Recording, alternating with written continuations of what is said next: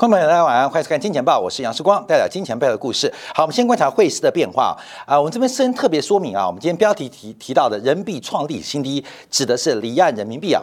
这个人民币过去的价格，在一九九四年之前呢，是五点七对一块美元，五点七块人民币对一块美元。但是官方价格在一九九四年之前啊，是五点七对一块美元。可事实上，黑市的价格可能更低，可能是十块到十一块。对一块美元啊，这一九九四年之前，在一九九四年启动汇改之后，当时是把这个人民币从五点七一口气调降啊，就是贬值啊，调降变成八点七对一块美元。那随后啊，这个市场的汇价就在八点三附近啊，严格来讲就八点二七啊。那震荡了十年啊，震荡了十年。那到了十年，就一九九五、九四年之后，十年后就两千零四，两千零四之后，在二零零五年啊，二零零五年啊，当时很有名的就是七二一会改啊，当时又把这个呃人民币的汇价开始逐步的放宽一个波动，从八点二七到八点一一，那一直到二零一零年正式开始有了离岸人民币的报价，所以我们特别提到。今天我们见证一个历史时刻，就是人民币的离岸价创下了历史新低。那不仅创下历史新低，而且就是正在进行的九月份，人民币创下历史最大，讲以市场机制来讲，史上最大的月度跌幅。这个月到今天啊，下午为止，最多已经跌掉了百分之五点三。人民币今天在这个表现最低点啊，等于九月份。贬值了百分之五点三。那今天有什么消息呢？啊，就是呃，这个 SWIFT 啊，公布啊，就人民币啊，在去年的年底啊，已经成为世界第四大支付货币。开句玩笑啊，劣币驱逐良币，这可能是人民币国际化战略的一个必要之物啊，必要之物。所以我们看到人民币的大幅贬值啊，这个要提醒大家，不是看人民币啊，因为英镑也创历史新低，欧元快要创历史新低。等一下解读啊，所以。不创历史新低的都是高点，这些大型货币不是创历史新低就是二十年新低，随便起跳都是盘古开天以来。所以，观众朋友，那个创两年新低的、三年新低的资产，你要特别的当心跟谨慎啊。所以，我们要特别做观察。好，另外我们提到这个人民币，尤其是离岸价做观察，这次创历史新低，把这个之前的防线全数做出了跌破，不管是外汇存款准备金。还是风险准备金的调整，仍然不能阻碍人民币的贬势。大量的资本往美元做紧缩、做收缩。到了今天下午啊，这个呃大陆的这个外汇主管单位啊，还拍了一个短视频，赶快跟大家提醒，不要赌哦，久赌必输。跟大家报告，不要赌，千万不要赌行情，这行情只有一个方向。就是跌，好，不要赌，久赌必输。所以赌就是一下看空，一下看多，你不要去赌，久赌必输，只有一个方向啊，不赌必赢啊。就是我们讲台北股市会不会跌到六千六啊？会不会跌到六千六？哇，这个今天等下有证据的哦，关没有？为什么台股要跌到六千六？现在一万三嘛，腰斩一半啊。指数腰斩一半，那个股就打两折。为什么？哈，那今天结论会告诉大家。好，我们看到人民币大幅贬值啊，也看到今天啊，像台币啊，是已经来到三十一点九的一个位阶啊，啊，今天也持续贬值。九月份基本上是全球货币的一个非常非常灾难的月份。我们看到，在昨天有个消息啊，就是接受立法院立法部门质询的央行总裁杨金龙，竟然讲出一个很恐怖的话术，叫做。外汇管制手段被迫的时候，台湾央行可能会祭出外汇管制手段，这个市场一片哗然。为什么央行总裁杨金龙会讲出外汇管制？因为我们看到全球的新兴市场货币不断的重贬，也没看到几个国家执行外汇管制手段。目前我们看得到的一个是土耳其，一个就是乌克兰。杨金龙不是蠢就是天才，他不是一个蠢蛋，讲出这个话就是他有内线消息，看没有？有内线消息。为什么台湾央行准备面对大举资本流出，要祭出外汇管制手段？而这个让整个会议人士啊，跟市场上全面哗然。因为台湾目前为止啊，这个外汇储备将近六千亿美金。人家英国啊，英镑贬值也只有一千亿英镑，人家都没有外汇管制，你有六千亿美元，将近六千亿美元的外汇储备，而且民间台湾人民很有钱嘛，民间的外汇的存款超过四千亿美金，也就是台湾官方加民间有将近一兆的外汇储备，官方加民间，结果这一兆不知道会发生什么事情，会不够用。要必须使用外汇管制手段来管进资本的流进流出，所以啊，到目前为止讲完话之后，这四十八小时，所有人士都在解读到底杨金龙讲这个话背后的深意，不是蠢就是天才，他可能是乱讲的。更有可能透露出一个我们不为人知的内线重磅消息。所以啊，为什么实施外管制手段？这个是一个当外汇市场失控的时候，政府用行政措施来管制资本流动。那台湾有非常丰富的子弹粮草来面对国际的重大波动，可是竟然讲出这个话，观众朋友，要第一个，我们就要提出一个重点哦。杨金龙作为台湾亚地区的总裁，到底是一个蠢蛋讲出这种屁话，还是其实他是佛心来的？不能讲哦，不能讲哦。我只好透过立法委员的质询时候，透露一点点讯息，让市场人看得懂，能够领悟，那就知道了。看不懂的就活该。好，所以等一下我们做结论要回来观察，到底发生什么事情。杨金龙竟然会讲出那么重的话啊！这是我们特别做观察的。好，我们看到这个台币目前来做观察。上次啊，台湾祭出外汇管制手段，主要是 NDF 啊，这个无本金的远期外汇的保证金啊，这个相关交易啊，进行了管控。那是彭淮南时代。好，上一次用准外汇制度管制手段是在这个位置哦，看到没有？在这个位置，三十四点八啊，三十四点八。上一次。台湾祭出外汇管制的手段是来到三十四点八啊，三十四点八。那这一次目前台币是三十一点九，所以杨金龙是在做热身吗？嗯，一二三四，二二三四，三四点八。好，后面这是上一次的经验哦。上一次是在亚洲金融危机，当台湾的外汇储备被美国单方面的冻结的时候，啊，还记得吗？我讲那个徐远东故事嘛，飞到美国两趟。来请求美国纽约美联储让台湾的央行能够进行抛汇动作。台湾的外汇储备是骗人的哦。这个徐远东去美国纽约找美国纽约联美联储，要求台湾持有的美国国债至少要抛售两百亿到两百五十亿美金，来面对台湾大举的资本外逃，这是公开的秘密啊。那第一次没有成功，美国不准你海外卖。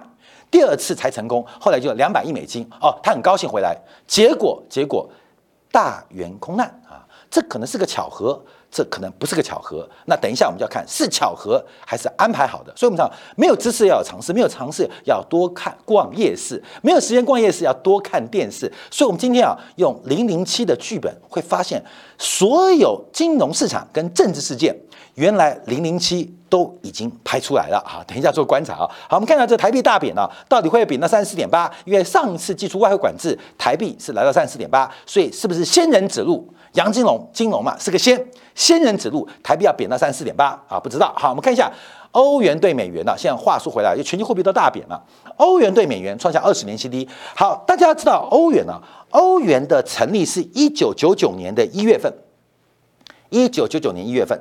一九九九年一月份，欧元成立的时候，当时还是一个虚拟的货币，只有做一些女贤支票啊，银行的一些拆借啊，是一个账上的货币。当时的价格汇率哦，一九九九年一月份是一点一七。好，大家记个这个价格，这是欧元成立的价格是一点一七。那欧元实体的货币就是呃钞票跟硬币是二零零二年的一月啊，注意哦。这个价格是多少？是零点八八九二，所以欧元有两个价格，一个是出生的价格是一点一七，另外一个是欧元进入实体的层面，就有印欧元的钞票，有欧元硬币，当时是零点八八九二，所以我们看一下，欧元在昨天价格来到零点九五三八，已经破发，很多啊，我们讲 IPO 嘛，股票破发，发行价。跌破哦，一点一七是它的发行价，现在已经零点九五，那会不会跌破零点八八九二？这个概率仍然非常非常的大，所以假如欧元也创下历史新低，现在已经接近历史新低了，那这个会不会创历史新低？那几率是很大的啊！关门在回来看台币啊，所以台湾很强哦，台湾再强，有比德国强吗？有比法国强吗？有比意大利强吗？各位，你懂吗？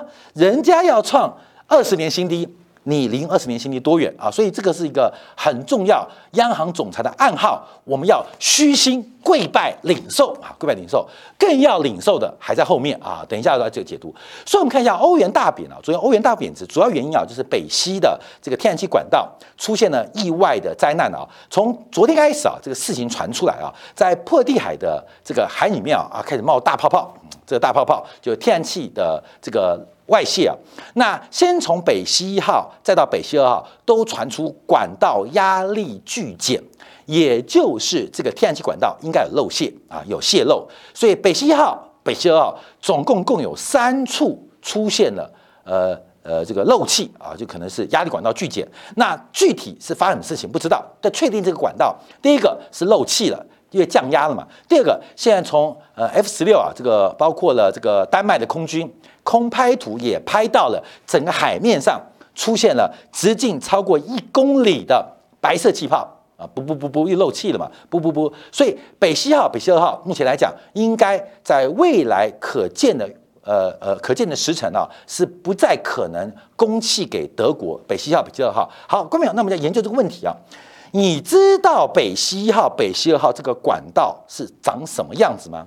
北溪管道它这个呃运输的管道是钢管的，它厚是二点七公分到四点一公分的钢壳，就是天然气管了，是二点七公分到四点一公分。后面我们现在举手看一下，不管你家汽车的钢板还是你家的菜刀，都是零点二七公分，就很厚哦。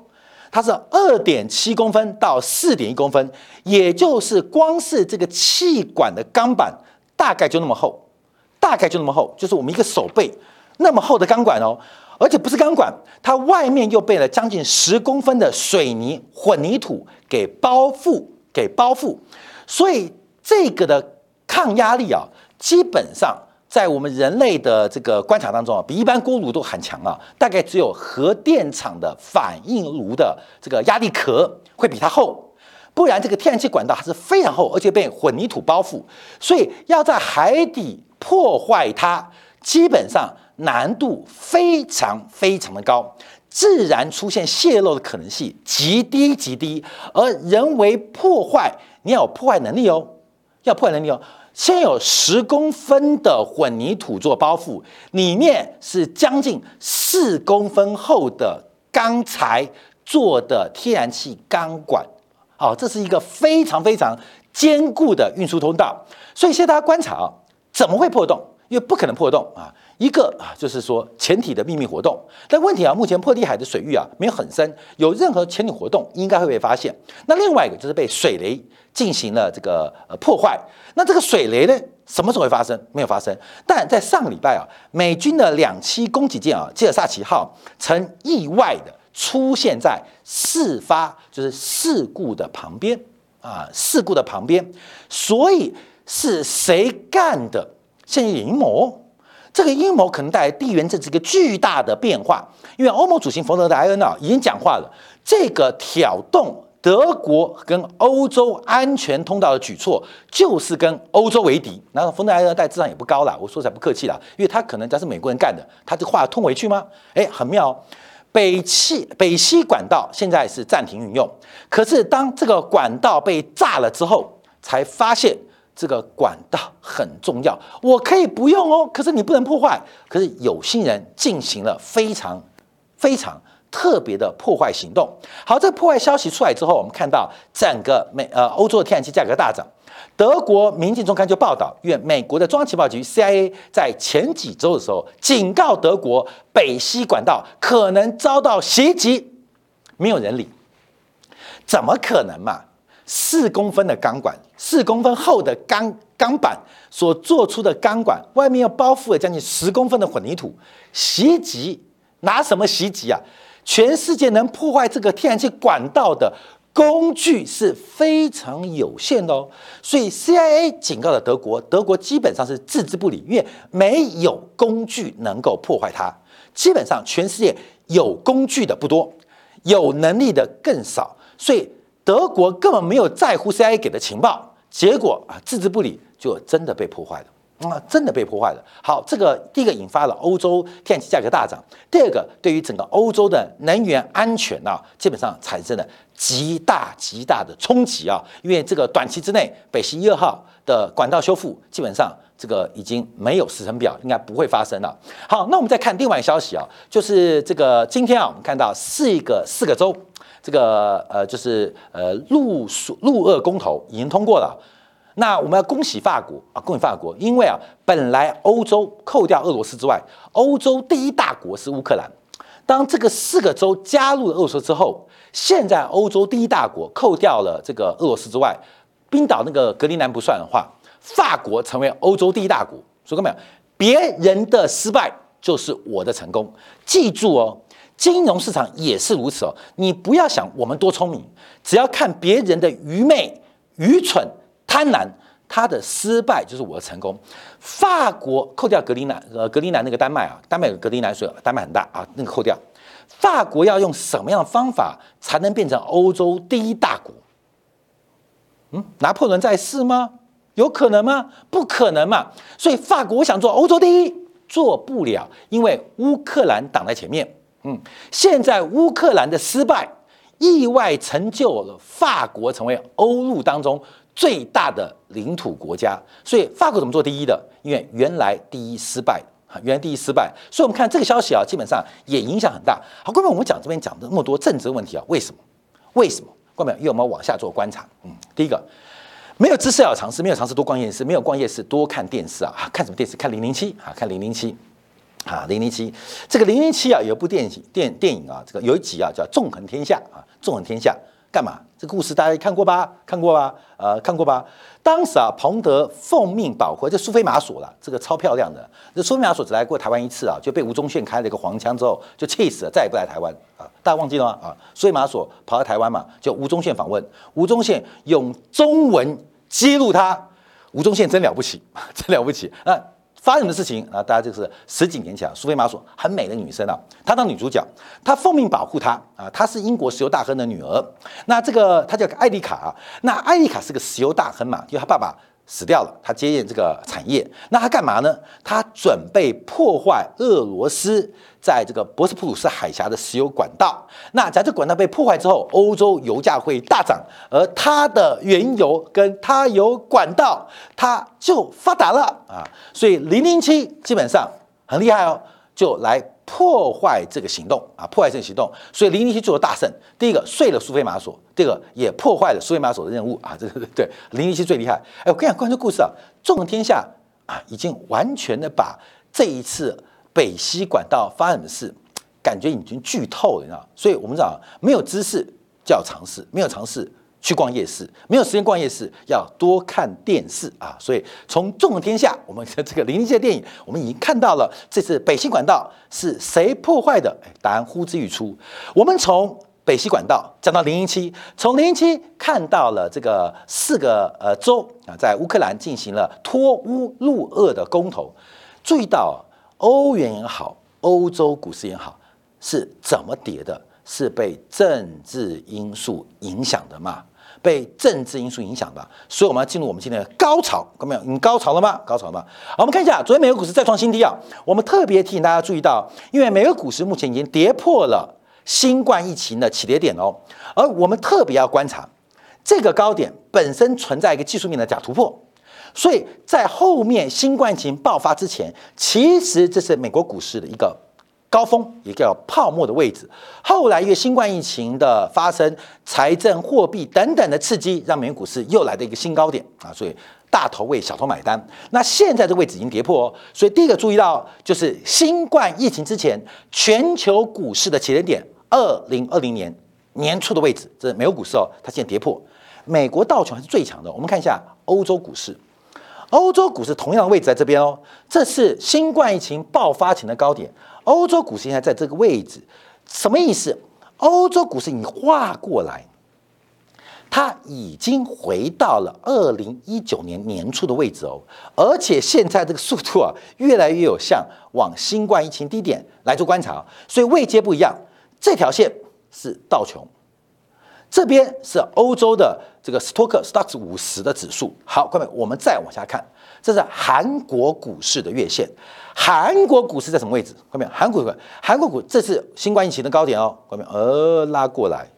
那韩国股市的高点其实更早，在二零一八年就出现了，后面就是反复的挣扎，反复的挣扎。而韩国股市目前的位置已经回到。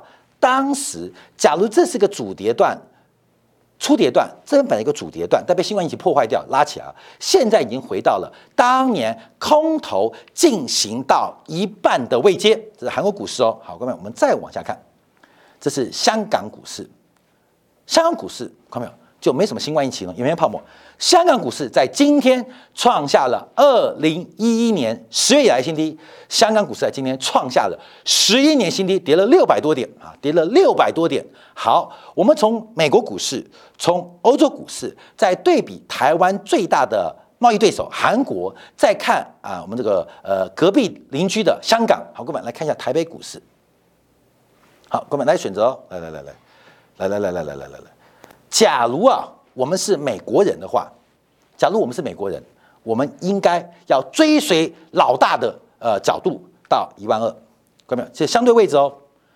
美国股市的位置就是相对于台北股市一万二哦。我还要特别提醒大家，因为台北股市是加权股价指数。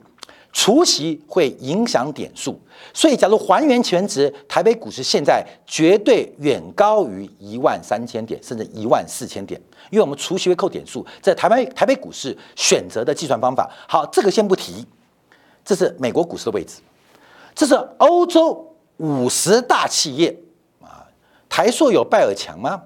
台湾的和泰车有 Volkswagen 大吗？台湾的中国信托有？呃，瑞士银行强吗？好，各位，这是欧洲的位置，这是韩国的位置，这是香港的位置。好，各位，来来来来来，你觉得会跌到哪边？我们跟美国一样，今天是一万三千五，对不对？一万三千五，三千四百六十六点，一万三四百六十六点。好，我们要跌多少才能跟随美国爸爸的位置？假如更深，什么时候能跌到欧洲股市的位置？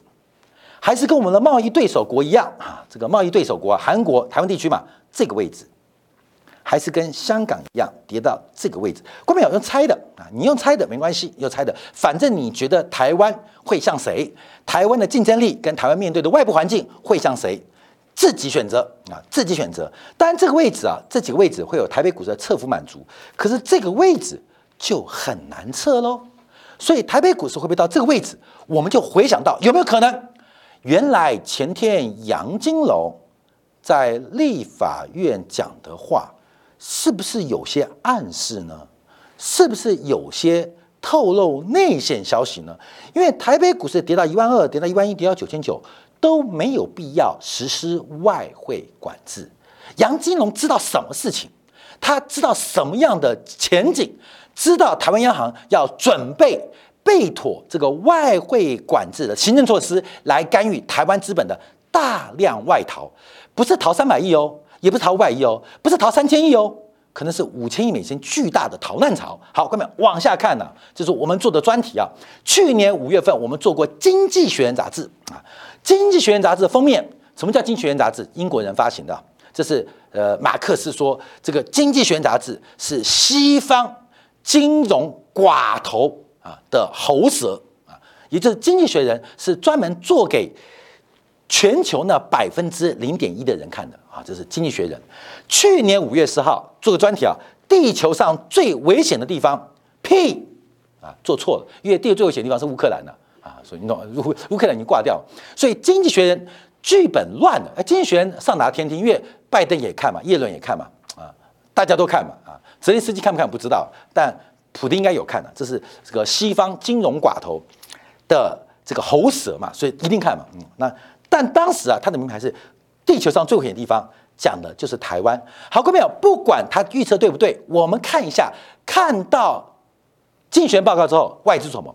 外资从报告出来之后到现在为止，这十六个月时间，总共卖出台北股市一点六兆台币，超过了五百亿美金，超过了五百亿美金。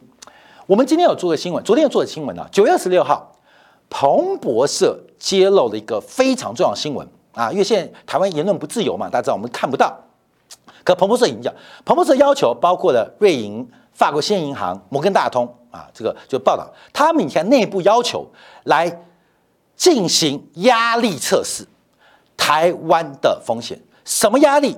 战争压力什么风险？台湾像乌克兰的风险。好，观众朋友，哎，这故事来喽，哎，彭博社报道，这报道就代表。呃，已经开始了，就是美美国最大的摩根大通嘛，摩根家族跟洛克菲勒家族共创银行，摩根加大通嘛，大通是洛克菲勒的嘛，摩根就摩根的嘛，摩根加洛克菲勒家族的摩根大通银行，法国兴业银行是欧洲最大的投银啊，另外还有包括了瑞银啊等等的西方银行，现在开始进行压力测试，什么压力？就是台湾岛变成。没有台湾人啊，就就无声了。进行压力测试，这个报告呼应之前的《经济学人》杂志。再看看杨金龙总裁在立法院的答询啊，看到没有？所以我说啊，经济啊，这个生产关系、生产工具的掌握决定生产关系，生产关系决定顶层架构，而顶层架构又会来影响生产关系，进一步影响生产工具的分配。所以杨金龙讲这个话。其实不是吓坏大家，佛心来的，你知道吗？你们听得懂的人就要听懂啊，你懂吗？听的人要听懂。人家一年前《经济学人》杂志预告了，彭博社在前天丢出这个独家消息，光明来，台北股市跌到哪边？看官们自己做判断啊，自己做判断。我们常常讲啊，人的成功。我们的视野并不是我们多聪明，而是我们站在巨人的肩膀上成长。